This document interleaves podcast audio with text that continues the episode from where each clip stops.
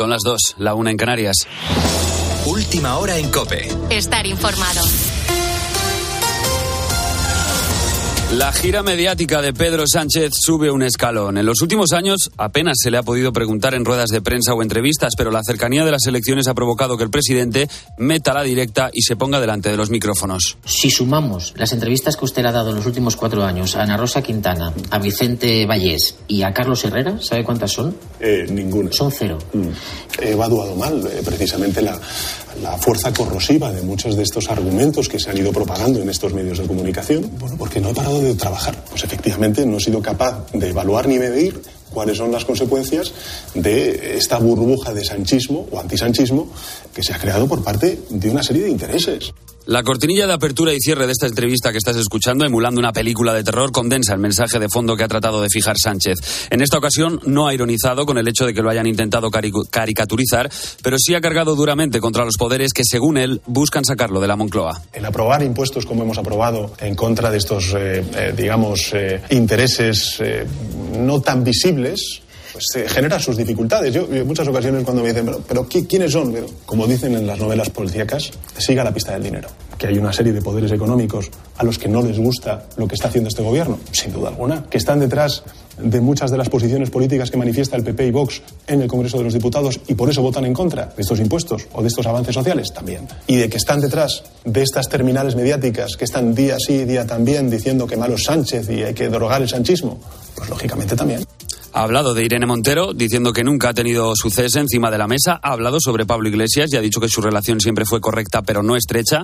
Ha hablado también sobre Yolanda Díaz y se ha mostrado cariñoso con ella. Y ha hablado del cambio de posición que llevó a cabo sobre el Sáhara. Cuando los periodistas de La Sexta le preguntaban por el cambio a favor de un líder absolutista como el de Marruecos, él respondía. Primero, me, va a permitir que, que no entre en, en esta caracterización que hace usted de la monarquía en Marruecos. No, no, no, no la comparto. Creo que como presidente del gobierno es importante que, que esto quede claro.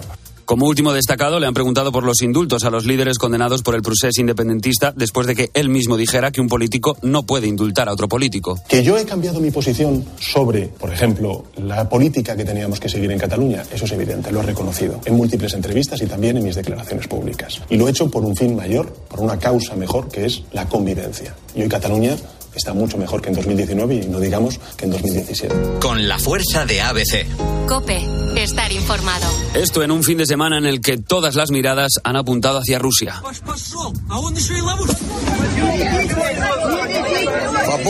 Ahora mismo la situación es mucho más tranquila de lo que apuntaba el sábado. Los mercenarios del grupo Wagner y su líder están en contra del Ministerio de Defensa ruso, pero no se han rebelado contra Putin. Aún así, el presidente le ha llamado traidor, por lo que no parece que esa relación esté en su mejor momento. Por otro lado, no se sabe dónde está Vladimir Putin. Este domingo se ha difundido un vídeo donde aparece hablando de Ucrania que ha sido grabado antes de esta rebelión. Las tropas Wagner, por su parte, han vuelto a sus bases después de un conato de rebelión que ha sido frenado por el presidente bielorruso Lukashenko, que además de ser un títere de Putin, ha tratado de mediar en el conflicto. Todos los analistas coinciden en que este no es el último capítulo de la guerra, aunque desde Estados Unidos el secretario de Estado estadounidense Anthony Blinken ha dicho que podría no haber terminado aún. Y además ha hablado sobre la repercusión que podrían tener estos hechos a nivel nacional, internacional, perdón, o no. Estas son decisiones del pueblo ruso y todo este capítulo es un asunto interno. Obviamente tiene profundas repercusiones fuera de Rusia, incluso potencialmente en Ucrania. Pero fundamentalmente esto es un asunto ruso, no es nuestro asunto, no es nuestro propósito elegir a los líderes de Rusia. Eso depende del pueblo ruso. Y volviendo a España, con el verano han llegado las temperaturas extremas y las noches tropicales. Hoy le va a costar dormir a más de uno, ya que a lo largo de este domingo, por ejemplo, Andalucía y Extremadura han registrado temperaturas superiores a los 40 grados y lo que nos queda. Iranzu García, buenas noches. Buenas noches, pues arranca la semana en mitad de esta ola de calor y hoy ya podemos ver alerta roja por riesgo extremo en la campiña sevillana y cordobesa, donde los termómetros van a llegar a los 44 grados a la sombra, pero es que en aviso naranja va a estar Extremadura, buena parte de Andalucía y Madrid, Castilla-La Mancha, Huesca y el interior de Cataluña tendrán aviso amarillo. Así es como la gente combate el calor. Lo que hacemos simplemente es llegamos a casa, nos damos una ducha de agua muy fría. Buscando la sombra, sombrándome, hidratándome y ventilando, ventilando las cosas, las habitaciones y todo. Ya esto. sabes, cuidado y protégete del sol en las horas más fuertes del día, pero mira, las temperaturas suben en buena parte de España, aunque en el norte y el este bajarán algo y podrá haber tormentas fuertes. Ya sabes, botellita de agua y a la sombra. Tienes más información en cope.es y ahora sigues en la noche de cope con Adolfo Arjona. Cope, estar informado.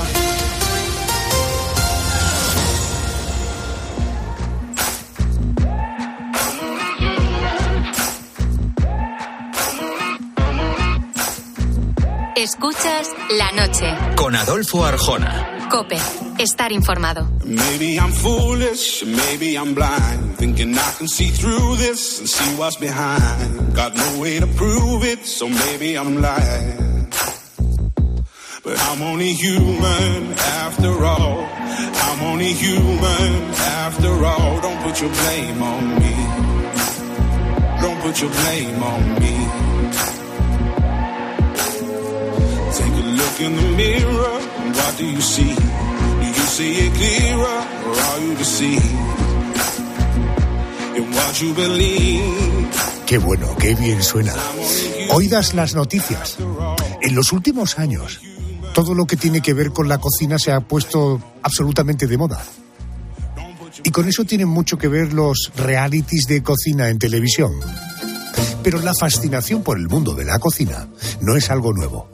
Los libros de recetas son los más vendidos del mundo por encima de cualquier otra temática. Los clubes gastronómicos, turistas que recorren el mundo buscando los mejores platos, la constante investigación sobre nuevas maneras de presentar los alimentos, las ferias internacionales, los cocineros, que son auténticas estrellas. Se trata de un universo cultural y económico de primer orden. Bueno, países como Francia, Italia o España han hecho de su cocina un elemento clave de su imagen en el mundo y una enorme fuente de riqueza. Esta noche precisamente vamos a hablar de cocina y de personas muy importantes, personas muy relevantes en su historia, auténticos genios. Este repaso por personajes históricos vinculados al mundo de la cocina lo vamos a comenzar en el primer siglo de nuestra era.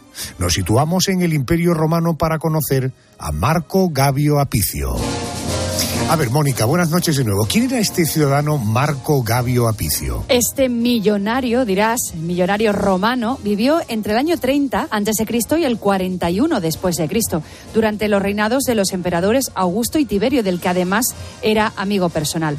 Ha pasado a la historia por haber sido un auténtico apasionado de la cocina, un auténtico gastrónomo. Es más, su libro De Recoquinaria es fundamental para conocer cómo era la gastronomía en aquella e- época. Mario Gabio Apicio era un hombre excéntrico. Cuentan los libros que dilapidó, literalmente dilapidó su fortuna en conseguir los alimentos más refinados. Al final eh, se cuenta que acabó suicidándose al asumir que aquella forma de vivir lo había arruinado. Vamos a conocer a este personaje. Almudena Villegas es autora de Grandes Maestros de la Historia Gastronómica y Triquinium, Apicio, El precio de la ambición en Roma. Por tanto, alguien que sabe mucho de este personaje, ambos libros, tanto Triclinium, Apicio, El precio de la ambición en Roma y Grandes Maestros de la Historia de la Gastronomía, los edita Editorial Almuzara. Almudena, buenas noches, bienvenida a la cadena COPE.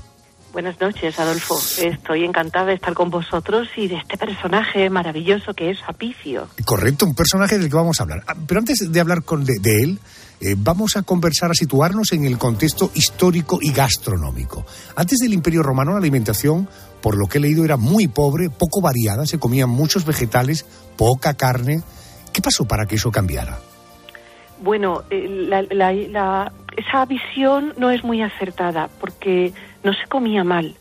Lo que pasa es que se comía una alimentación algo más rústica. Se comía eh, carne suficiente. En el mundo antiguo la carne tenía un contexto simbólico, festivo, de- de celebración. Y entonces no se comía carne todos los días, pero en ningún momento. Pero sí es verdad que eran, fueron gente que, que con una inteligencia, eh, aprovechando el terreno, el territorio, las condiciones climáticas, sus productos, pues consiguieron consumir unos alimentos bastante dignos y quizá pobre no sería la forma de, de designarlos, porque no estaba mal, pero después llegó la gran Roma con la con el punto ese álgido del siglo I con eh, cuando acaba la república empieza el imperio y entonces de verdad cuando hay riqueza cuando hay una gran cultura importa la cocina ese es el momento Correcto. importa lo que uno come Vamos a hablar de Marco Gabio Apicio. Eh, be- sabemos que era un millonario. Eh, ¿Por qué hablamos de él en este especial de cocina e historia? Bueno, porque se le ha tenido muchas veces por cocinero, pero porque escribió el primer, la primera colección, vamos a decir, la primera colección de recetas del mundo. Tenemos que son además de su mano. Después el recetario hay manos posteriores a su época, pero es verdad que se ve muy bien en el lenguaje, en el latín de la época, qué recetas le pertenecen a él y qué recetas son posteriores. Entonces este señor que era un millonario, que estaba, que era, que era, digamos, asesor del emperador Tiberio, era consejero, es decir, ya no solamente era rico, es que estaba muy bien relacionado. Pues era una persona que estaba, pues, en la cresta de la ola, vinculada, su hija se casó con, con el, con el, el, pretor de los, de los eh, legionarios en Roma, que era un tipo también muy difícil, oscuro, que luego le creó muchos problemas. Es decir, podemos decir que Apicio era un millonario que estaba en la cresta de la ola y que le gustaba lo mejor. Y lo mejor era vivir en la mejor casa, tener las mejores condiciones y comer lo mejor también. De ahí que él se apasionara por dejar alguna de sus mejores recetas. Dicen que se rodeó de cocineros, de ganaderos, de bodegueros, de agricultores, de todo aquel que con su trabajo pudiera ofrecerle los mejores alimentos. Era un personaje conocido entre sus contemporáneos, tanto que a los entendidos en cocina se les llamaba apicios.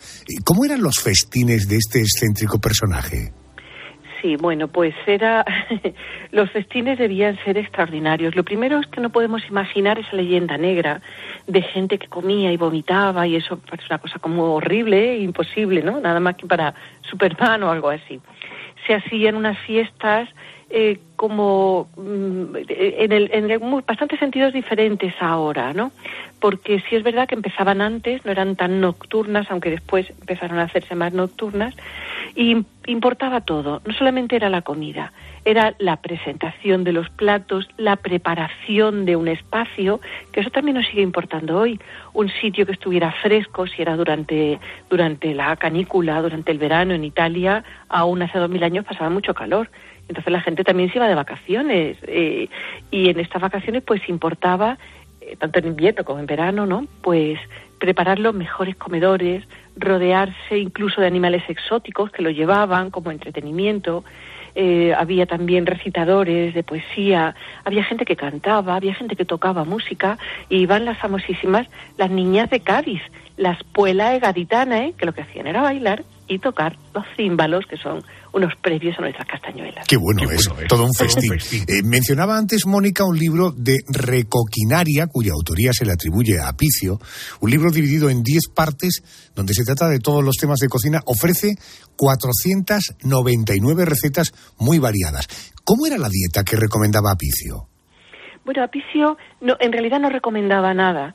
Lo que entonces, mm, claro, hoy nos importa mucho la dieta y es verdad que la dieta importó, importó desde el mundo griego, pero más bien como para prevenir la enfermedad.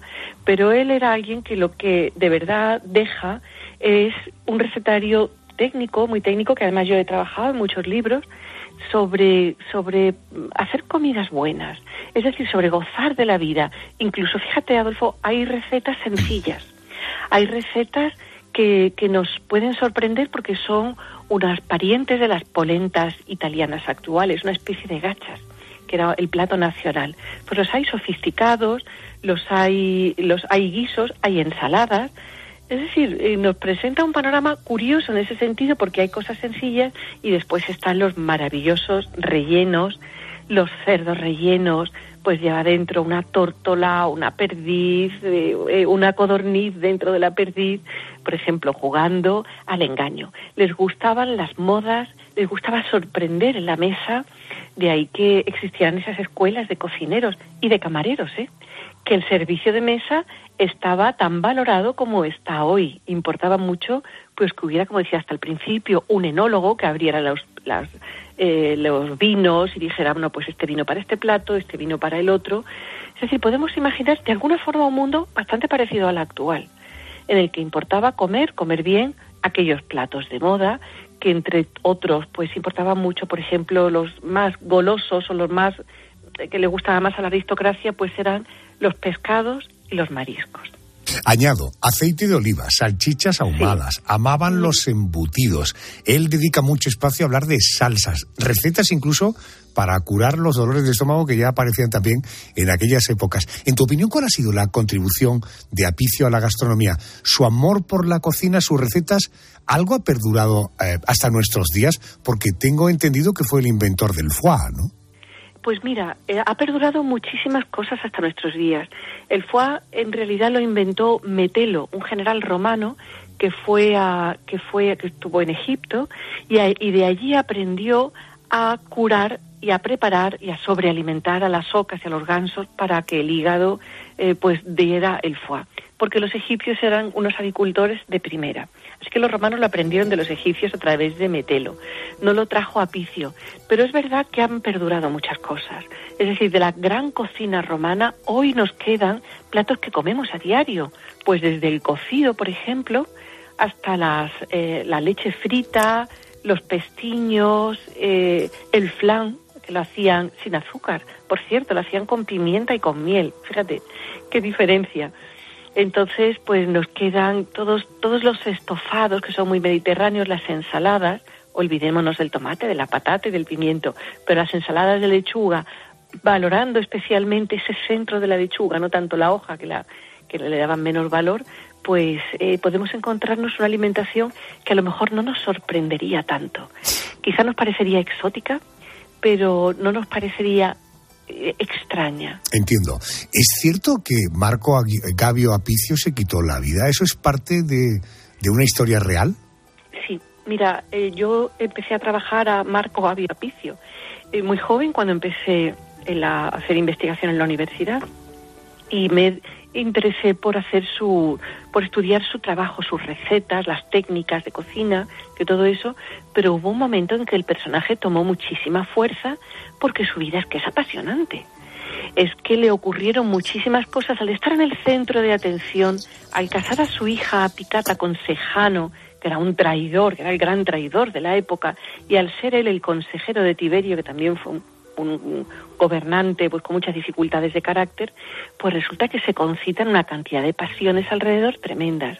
Y le ocurren unas cosas que son dramáticas y que yo todavía leo el libro, el libro que escribí yo, fíjate que es Triclinium, y todavía lloro con alguno de los pasajes, porque lo que hago es recrear un poco la historia de su vida, añadiéndole color, ¿no? Pero si el final de su vida, fíjate, de un millonario, fue tan, eh, fue tan triste, las cosas que le pasaron fueron tan duras que al final terminó eh, buscando la muerte de su mano. Se suicidó, efectivamente. En fin, Almudena Villegas, eh, búscala en internet si te interesa este mundo de la cocina y el mundo de Roma, ahí vas a encontrar lectura apasionante. Almudena, gracias por atenderme. Un beso, buenas noches. Buenas noches y a gozar de la mesa. Gracias. Vamos con el siguiente personaje, vamos a meternos en el contexto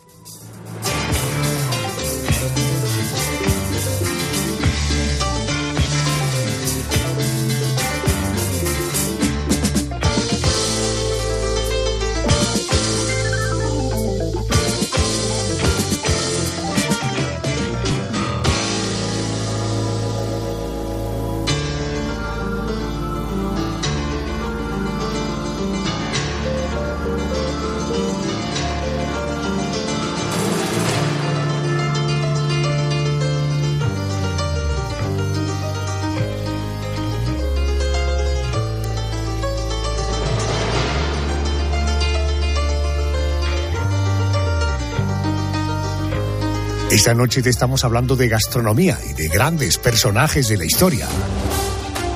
Te hablo ahora de la mujer a la que tenemos que atribuir el fin de la cocina medieval y el principio de la cocina moderna. Ella es Catalina Medici. Francia acepta a Catalina de Medici en matrimonio con Enrique Duque de Orleans. Mónica, a ver, refrescanos un poquito la memoria. ¿Quién era esta señora Catalina de Medici? Pues nació en 1519 en Florencia, se casó con Enrique II y eso la convirtió en reina consorte de Francia. Una reina con poco poder y con poco peso político porque ese espacio lo ocupaba la amante de su marido, Diana de Poitiers. La verdad es que Catalina de Medici fue una mujer infeliz en su matrimonio porque el rey jamás la quiso, así que se refugió en el amor a sus diez hijos, a los que se dedicó en cuerpo y alma.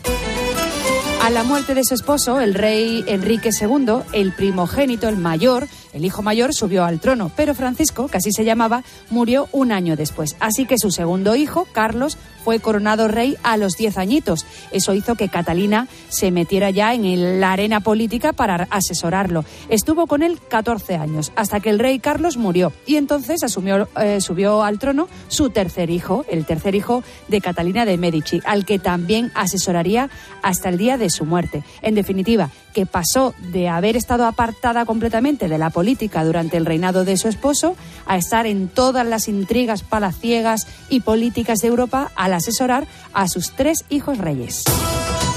Catalina de Medici se convirtió en figura central de la política europea, la reina negra, la reina serpiente. Era conocida por su maquiavelismo, por ser calculadora y solitaria, por ser una mujer que intrigaba y que tenía mucho poder y como decía antes, fue conocida por asentar los principios de la cocina moderna. Vamos a conocer la vinculación de Catalina de Medici y la gastronomía. Quiero saludar a Miriam Sagarribay, autora de Esto no estaba en mi libro de historia de la gastronomía de la editorial Almuzara. Querida Miriam, buenas noches. Hola, buenas noches, ¿cómo estás? Buenas noches. Estamos hablando de una mujer italiana en la Francia del siglo XVI. ¿Cómo era la cocina francesa en tiempos de Catalina de Medici en comparación con la cocina italiana? Eh, completamente diferente. Vamos a ver, Francia todavía, aunque oficialmente estábamos en la edad moderna, vivía, eh, la media vivía en la, en la eh, Europa medieval del norte Quiere decir que sus cocinas eran los grandes calderos, las migas, los mientras que eh, Italia vivía un renacimiento mm, eh, aparte de vivir el renacimiento, su ambiente era un ambiente mediterráneo donde se daban una serie de hortalizas y de plantas que no se daban en el norte de Europa. Pero um, para hablar de Catalina, antes de hablar de la cocina de Catalina, eh, hay que comprender un poco la mentalidad de Catalina.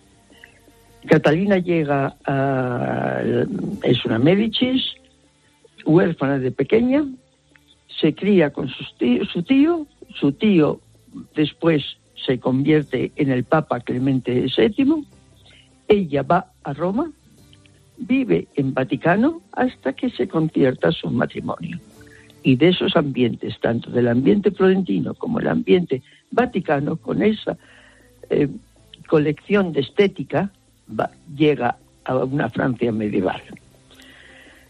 En Italia se dice que si los mm, eh, si los florentinos y los médicos asombraron con la belleza del Renacimiento, estasiaron con su mesa a los comensales. Hablemos de mesa y hablemos, por ejemplo, de Catalina de Medici he leído que introdujo en la corte las alcachofas. ¿De dónde llegan aquellas alcachofas y cómo las comía?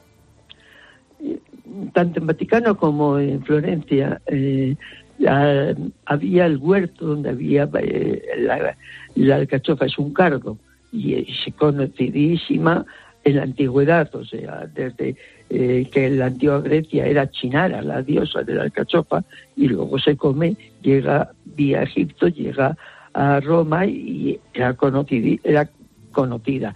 Lo que pasa, lo que sucedía que el clima del norte no daba para estos alimentos. En la costa que hoy consideramos la Riviera francesa sí que se daba. Eh, ella hace un huerto tipo, lo primero que hace a su llegada es hacer un huerto tipo Vaticano. Imita más al Vaticano, donde se crían espinacas, que es su plato preferido, brócoli, alcachofas, eh, hierbas olorosas y con lo cual ella piensa introducir en una nueva comida. Y no sé, eh, pero eh, la alcachofa no es ningún secreto. Entiendo. Eh, Miriam, ¿por qué se conoce o por qué se habla del reino del azúcar refiriéndose al tiempo de Catalina de Medici? Porque era una golosa. Sí. era golosa y lo que le gustaba era todo con, muy, muy dulce, muy dulce, muy dulce y además tenía el poder de poder emplear unos condimentos, dado que aunque fue muy criticada, su dote era, fue tan grande y tan necesaria para Francia que todas sus extravagancias en sus compras eran perdonadas. Entiendo. Fíjate que he leído que se le atribuye a ella el desarrollo del hojaldre tal y como lo conocemos hoy. Le debemos además dos cosas básicas a la hora de comer. Una cosa fue la higiene de las manos y otra el uso del tenedor. Vamos a hablar de un ejemplo concreto, una, eh, eh, un plato inventado en la corte en los años de Catalina de Medici, las espinacas a la florentina que se hacían con, con bechamel. ¿Cómo era esta receta? Pues este lo más vulgar es triste decirlo, eh, hoy se comen, son primeras son espinacas cocidas, escurridas, y luego con una bechamel se ponían en el horno y se le añadía unas gotas de azúcar y unas gotas de, azúcar, mejor dicho, de miel y unas eh, y se espolvoreaba de pimienta. Una vez pasada al horno, se servía. Ahora, en cuanto a la higiene y el lavado de manos y el uso de la servilleta, eh, en Catalina no es por una cuestión de higiene, es por el sentido de la belleza. Ella odiaba un comensal todo sucio y, aporta eso y aporta el tenedor. El tenedor, o sea, añadiendo a la fosqueta de trinchar un, filo más. Entiendo que es lo que conocemos hoy como el tenedor. Su plato favorito era riñones de gallo asados con guarnición de alcachofas. Que nos ha quedado claro que Catalina de Medici era adelantada a su tiempo, una enamorada del buen comer. Pero ella, eh, ¿cocinaba alguna vez o eso era impensable para una reina consorte? Nunca, ¿no? Nunca, nunca. No. Sí, proporcionó, eso sí, los dineros y trajo toda una escuadra de cocineros y panaderos. Hay una trampa que se conoce poco de Catalina, que yo sí que quiero contar. cuando la coronación de ella como reina, eh, uno de los platos principales era el, el pavo real, el pavo real de plumas, esto es maravilloso. Ya había llegado el pavo americano, el pavo, el, pavo americano o Perú, que se llamaba, que es el que nosotros conocemos. A un cierto momento, esta señora, sabiendo que el otro era mm, más duro y, pequeño, manda, hace un pavo a la mesa, un pavo americano, pero lo adorna lleno de las plumas del pavo real. Y eso, cuando fue descubierta, eso fue una gran crítica. Qué bueno. Eh, Miriam eh, Sagarribay es autora de Esto no estaba en mi libro de historia de la gastronomía de Almúzara. Miriam, gracias por atenderme a estas horas. Te mando un abrazo fuerte. Gracias. Igualmente. Buen apetito.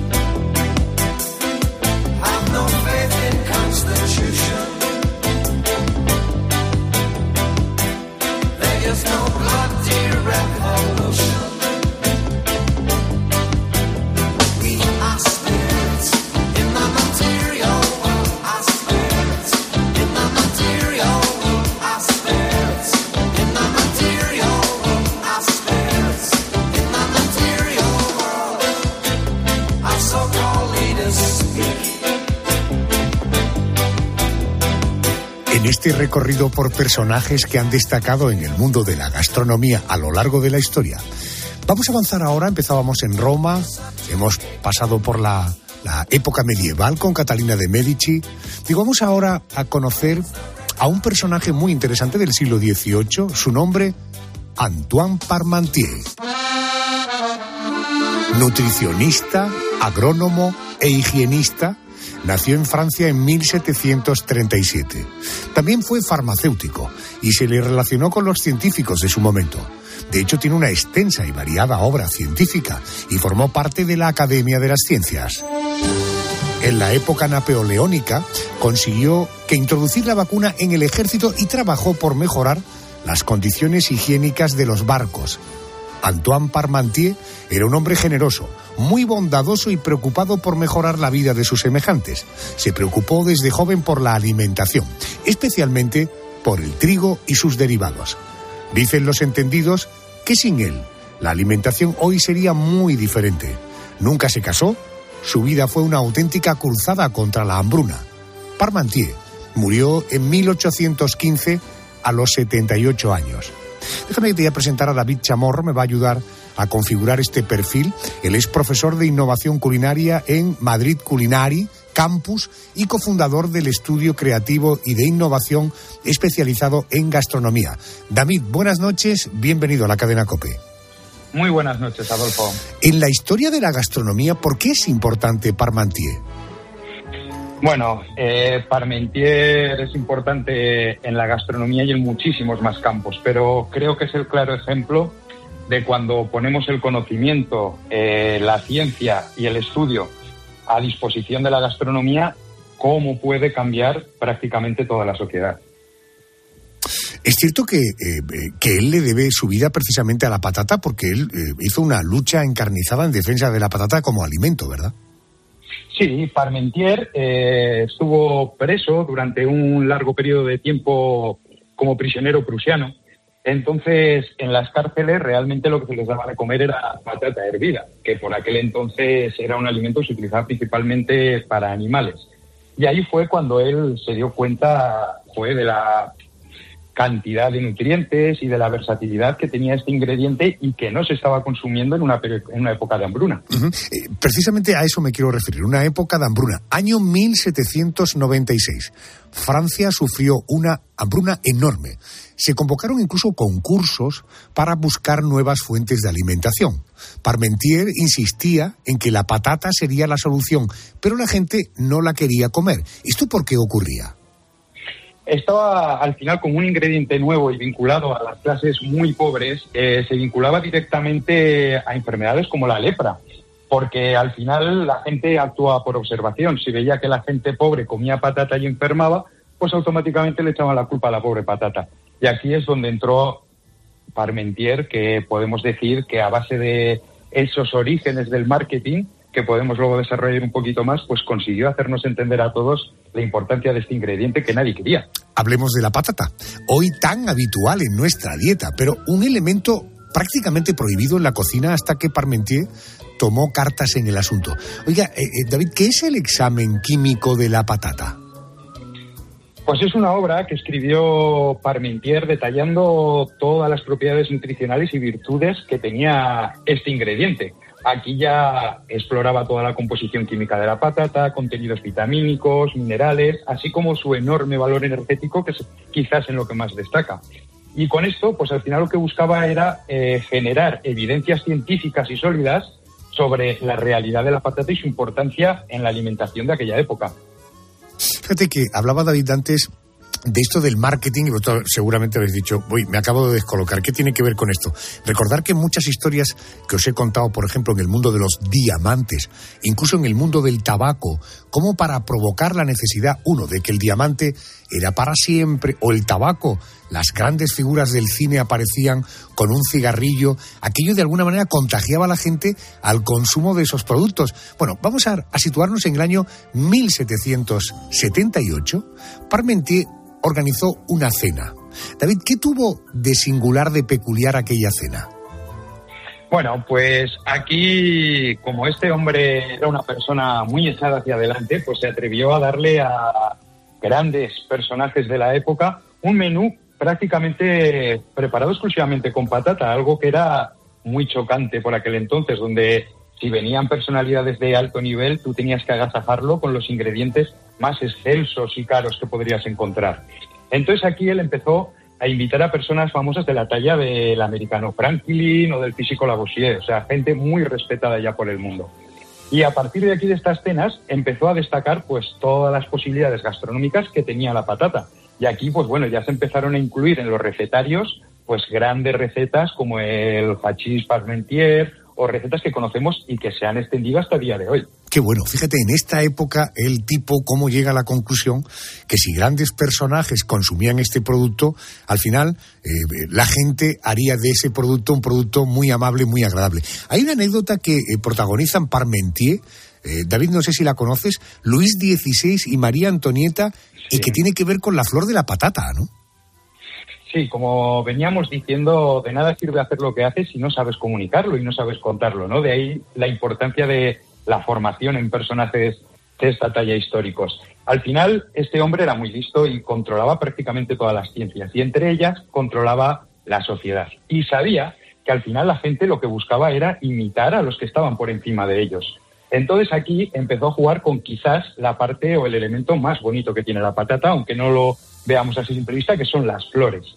Pues con algo tan sencillo y tan bonito como una flor de patata, al final lo que hizo fue entregarle a Luis XVI, a Luis XVI unas flores de esta planta de patata que él colocó en su sombrero y que María Antonieta lo utilizó como adornos para el vestido, para al final que se convirtiera en un gesto que convirtiera la patata ya en un ingrediente que lo tenían las élites, a lo que todo el mundo quería llegar.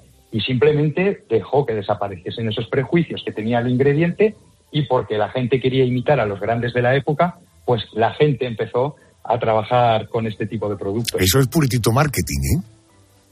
Sí, es lo que hablábamos. Eh, al final todos comemos, al final todos nos alimentamos y todos sabemos hacernos de comer. Pero cuando grandes genios con todo este conocimiento entran en este sector gastronómico, pues son cuando de verdad se producen estos saltos impresionantes en la historia. David, una pregunta, porque no, no, no asocio en este momento, ¿cómo es la flor de la patata? ¿Realmente es hermosa? La, pues hombre, no podemos decir que será la flor más bonita que existe en el mundo, por supuesto. Es cuestión de marketing y de cómo la vendamos. Es una flor blanca, eh, con un centro amarillo, bastante voluptuosa, que es cuestión de darle un poquito de clase. Eh, podía haber sido cualquier otra flor, pero aquí lo tenían muy claro que no era ni por la apariencia, ni era porque fuese más bonita que otras, ni porque oliese mejor que otras. Entiendo. Sino que tenía muy claro cuál era su objetivo y por eso podemos decir que es marketing, no son casualidades. Correcto, introducir la patata. Eh, tengo entendido que eh, intentó hacer pan de patata, pero aquello no parece que prosperara, ¿no?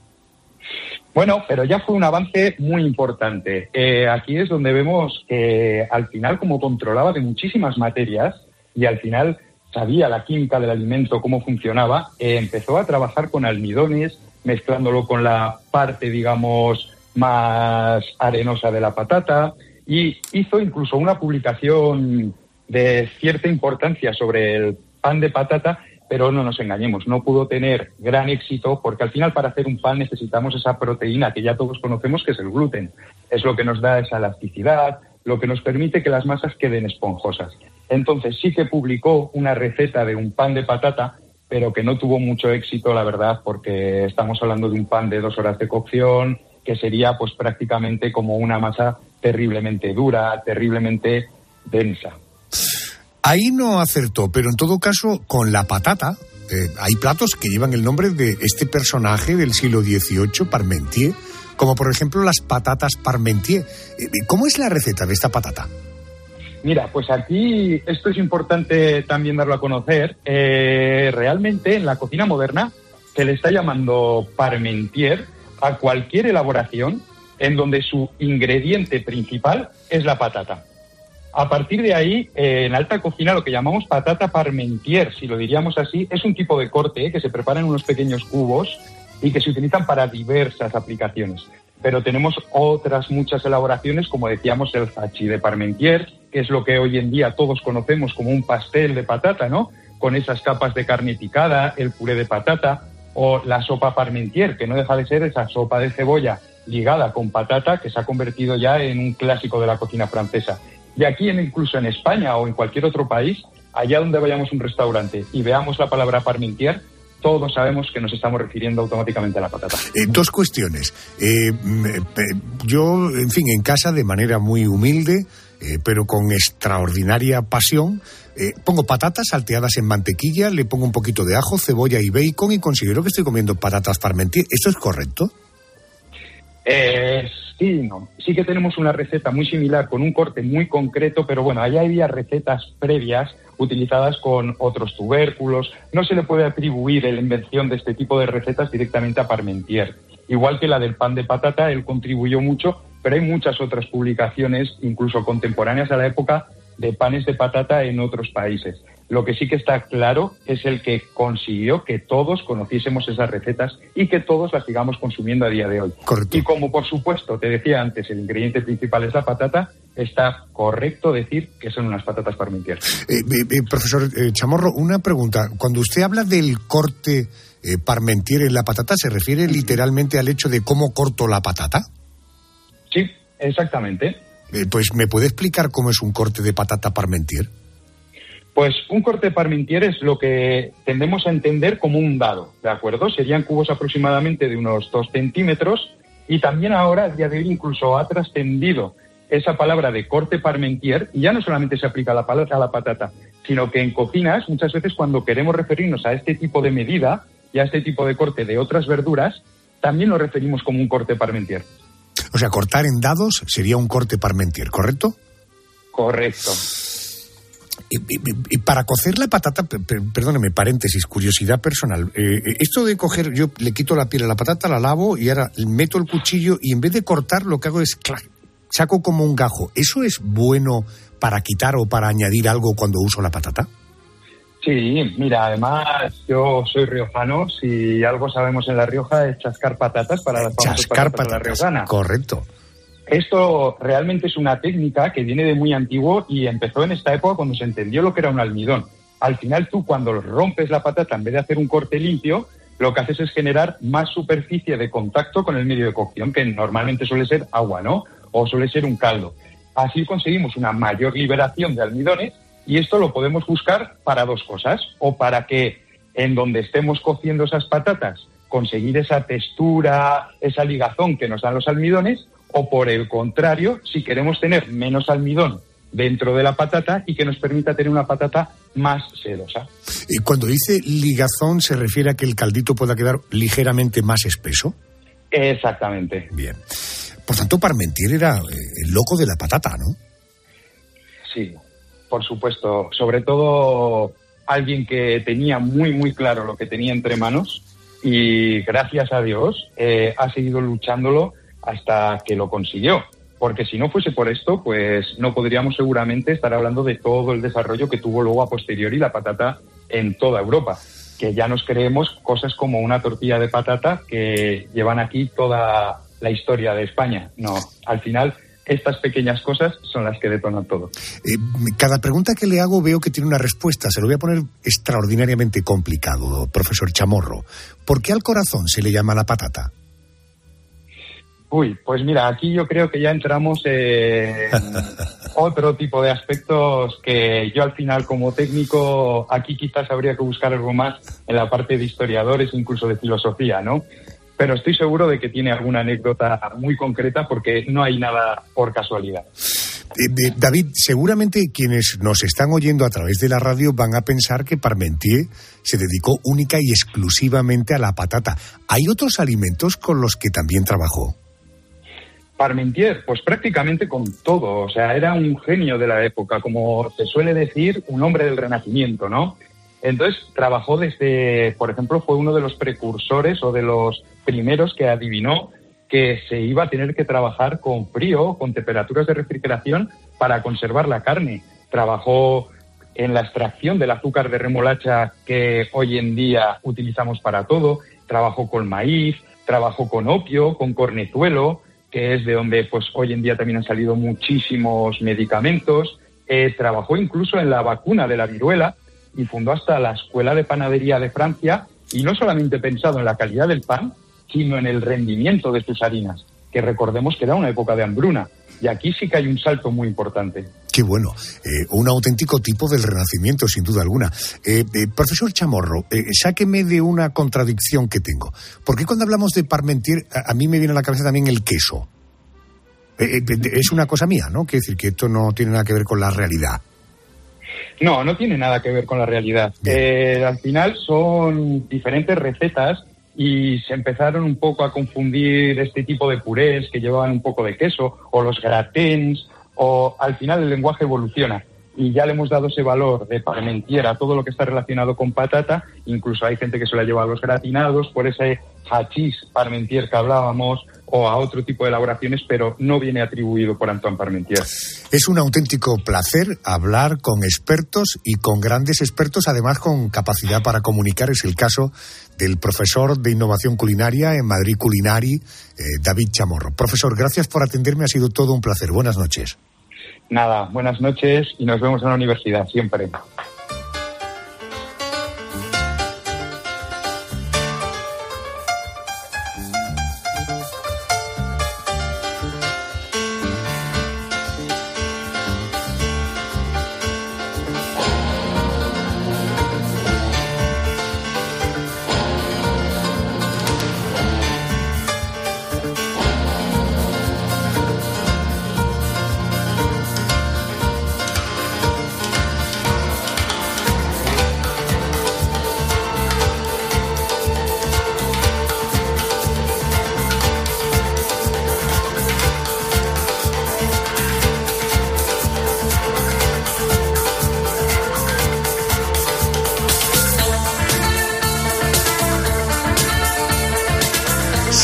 Que me gusta tanto como la radio es combinar la buena mesa, el cocinar, con la buena música de fondo.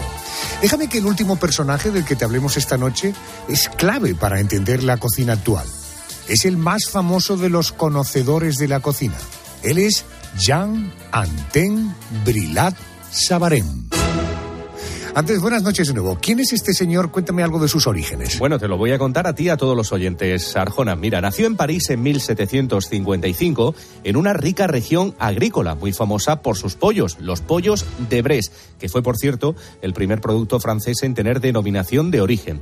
Procedente de una familia rica, Sabarén era muy culto y se rodeó de personajes destacados del Imperio Napoleónico y de la Restauración con Luis XVIII gracias a su prima, Julieta Recamier, de la que estaba platónicamente enamorado y que fue la reina de los salones de París durante 20 años. Sabarén estudió Derecho, pero su auténtica pasión siempre fue la cocina.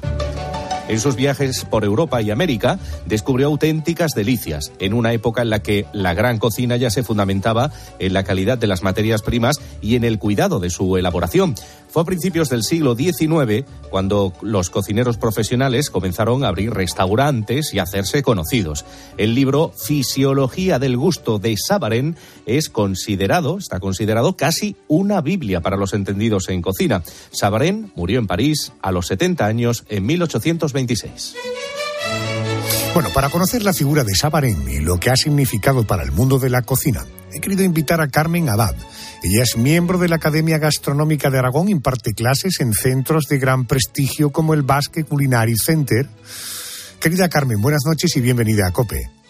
Hola, buenas noches. Tengo entendido que la pasión de Sabarén por la gastronomía le venía de familia. ¿De dónde procedía la familia de Sabarén y qué relación tenían con la gastronomía? Bueno, pues como se ha dicho en la introducción, procedían de Brest y ahí está la famosa pular, eh, la famosa pularda de, de Brest. Bueno, yo creo que era una, una mm, eh, digamos, inclinación a la gastronomía, pues, gourmand, ¿eh? es decir, por pura afición eh, es verdad que Juliette Recamier era una famosísima salonier ¿eh? y, que, bueno, en estos encuentros, que eran muy intelectuales por otra parte, ¿no? Eh, era también muy importante agasajar a los convidados con, pues, pues, con una buena comida, con algo exquisito. Y la Recamier tenía fama de, tener un gran gusto, ¿no? Claro que era, era pues prima de, de nuestro protagonista. Además, la hermana, una de las hermanas de de, de Zaragan, bueno, existe una historia que no sé, como dicen los italianos, en onevero ben trovato, pues era, por ejemplo, eh, muy golosa y muy... Y, y esta señora murió con 99 años de una apoplejía en la mesa reclamando el postre a gritos todavía, ¿no? Y el propio Brila pues se conoce también por, eh, bueno, pues por comer, comer muchísimo y disfrutarlo todavía más. Oiga, tengo entendido que creó un plato para su madre que llamó algo así como funda de almohada para la bella Aurora. Eh, ¿Cómo era ese plato? Pues ese plato no lo conocemos directamente a través de su obra, sino a, través de, eh, de, otro libro escrito por, por un señor de, de, la misma zona que además tenía en común con Brila Sabagan, que era abogado, ¿no? Y entonces este Lucien, eh, Lucien eh, Tendré escribió eh, un libro que se llamaba La Mesa del pueblo del eh, país de, de Brila Sabagan y allí recogió la receta. Pero es una receta como muy barroca, ¿no? Porque em, es una almohada, es decir, una especie de inmensa empanada o patancut, eh, que, eh, pues como para ocho personas, ¿no? Y pone el relleno para ocho personas que es tremendo, porque tiene un faisán, un kilo de foie gras, eh, liebre, uno de esos pollos de bras, eh, de bres, em, dos perdices, un pato, eh, media libra de ocho personas, ¿eh? y hasta un filete de buey, cerdo, ¿eh? carne picada de cerdo, y hasta un, un filete de buey. Bueno, todo esto, pues para disimular un poco, se le pone champiñones, se le ponen trufas, eh, un poquito de más de grasa porque no tiene bastante, pues con yemas de huevo y mantequilla y demás. Y se hace una almohada, o sea, una especie de, de, almohadón, un almohadón rectangular se cuece, se espera que se enfríe y para conseguir el dorado del, de la masa exterior, pues eh, se dora como se hacía antes, ¿no? O sea, que cogías unas yemas de huevo, de las desleías en agua y con una pluma de ave se untaba la masa y se le daba el último eh, punto de, brillo y de, dorado al horno. Qué barbaridad. Vamos, bueno tenía que estar. Madre mía, bueno y pesado, ¿eh? Porque menudo, menudo eh, funda de almohada. funda de almohada, pero muy rellena. Una funda de almohada muy rellena. Oiga, es cierto que eh, lo que hoy conocemos como fondí también fue inventado por él. Eh, ¿Era igual a como la conocemos, como conocemos hoy la fondí? No, inventada por él no. Él lo que dice es que él había descubierto, y de hecho también es una, o sea, la propia receta puedes pensar que es algo que es como tradicional, ¿no? Y él dice que lo había descubierto en el cantón de Bo. Y eso sí, es, es una fondue que no tiene que ver con las nuestras. Es una fondue también muy ligerita, ¿eh? porque eh, mezcla el queso eh, con mantequilla y huevos. ¿eh? No, o sea, es la, vamos, es la apoteosis de, de las grasas. Y sí que aparece esa fondue en, en 1825 en, la, en, en, en, su libro, en la Fisiología del Gusto. También aparecerá un poquito después en el diccionario de cocina del, escritor Alejandro Dumas, ¿no? que tiene un gran diccionario de cocina y aparecerá también con esa mezcla de huevos y mantequilla. Pero luego alguien le entra el conocimiento y dice, bueno, pues igual hay que bajar un poquito de grasa y ya la tiene la receta en los años 80 del siglo XIX, la receta eh, con vino, eh, que luego ya es queso y kirs, pero bueno, en, eh, en, los 80 ya cambia a queso y, vino. Bueno, con tanta grasa, ¿se le puede atribuir aquel método de adelgazamiento basado en la dieta del vinagre? No, no se le puede. De hecho, él, él lo que hace es denunciar esa dieta del vinagre. Ah. Él lo que hace es denunciar esa.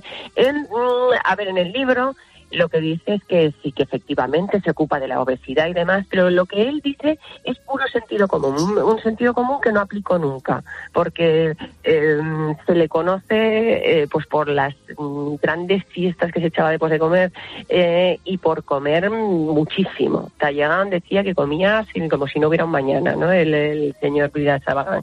Pero para los demás es el consejo os vendo, pero para mí no tengo, ¿no? Porque para los demás lo que recetas absoluto sentido común. O sea, es decir, comer poco, la dieta es comer poco, hacer eh, ejercicio y no dormir más de la cuenta, ¿no? O sea, el puro sentido común. Eh, dice además en el libro, ¿que te gusta el pan? Pues come pan de centeno. Eh, ¿Que te gusta la sopa? Pues come sopa juliana. O sea, lo que mm, la verdad es que eh, completado sentido común. Y luego es verdad que tiene un apartado donde habla de lo que él considera es una mm, doctrina funesta que funciona entre las mujeres de la época, que es eh, atiborrarse de vinagre y de otros eh, em, elementos ácidos para adelgazar.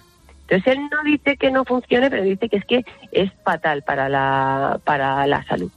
Nos estamos refiriendo constantemente a Fisiología del Gusto, es un libro eh, que eh, aparece dos meses antes de la muerte de nuestro protagonista, en 1825. ¿Este de Fisiología del Gusto es un libro de recetas? No, para nada. No, no, no, no, no, no. Es un libro, es un libro, es una reflexión. Además, en, realidad se, se considera a Saragán por este libro eh, digamos, el padre de la literatura gastronómica, que es un título que se disputa con Grimaud de la Reynier, ¿no? que se, considera el padre de, de la crítica gastronómica. ¿no? Eh, entonces es un, es un libro de reflexión donde habla sobre la gastronomía pues como una ciencia, como un arte, habla sobre los sentidos, o sea, es mucho más que un libro de recetas, muchísimo más. Probablemente de ahí ese apodo del filósofo de la, de la cocina que apodaron a nuestro protagonista, Sabarén, filósofo de la cocina. Carmen Abad, gracias por ayudarnos a acercarnos al perfil de este señor tan interesante. Gracias y buenas noches. Muchas gracias, gracias a usted. ¿eh? buenas noches. Esta noche te hemos hablado de cocina y de personas muy importantes en su historia, verdaderos genios. Hemos viajado al Imperio Romano para contarte cómo vivió un auténtico apasionado de lo refinado, un auténtico gastrónomo, Marco Gabio Apicio. Hemos explorado el perfil más gastronómico de Catalina de Medici y el amor por la patata de Antoine Parmentier y te hemos hablado de Jean Antoine Brillat Sabarem, personaje fundamental para conocer y entender la cocina actual.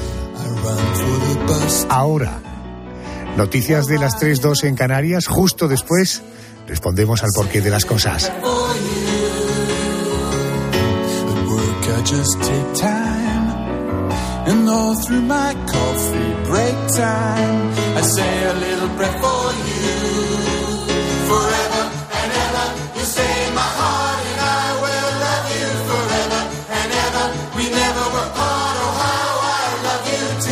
for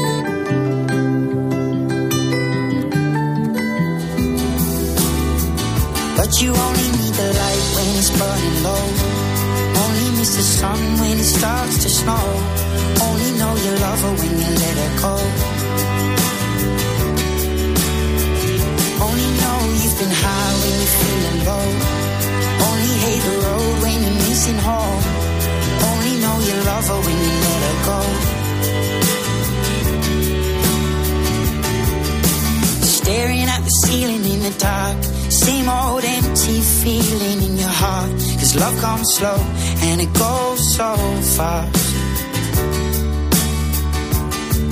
Will you see you when you fall asleep?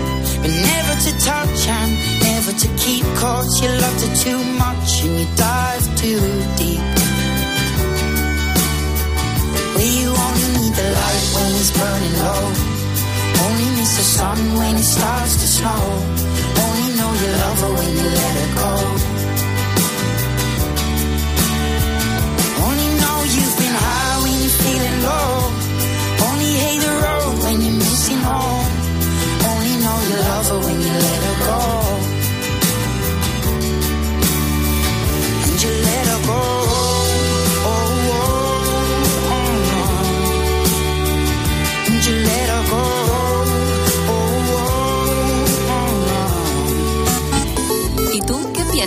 Escríbenos en Twitter, en arroba cope y en facebook.com barra cope.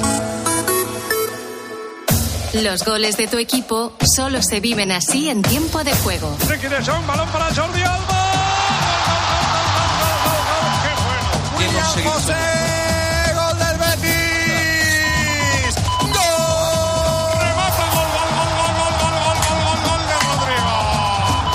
Tiempo de juego el número uno del deporte.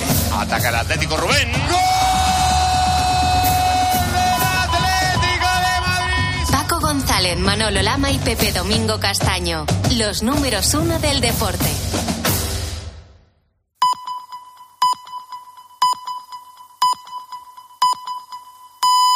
Son las tres.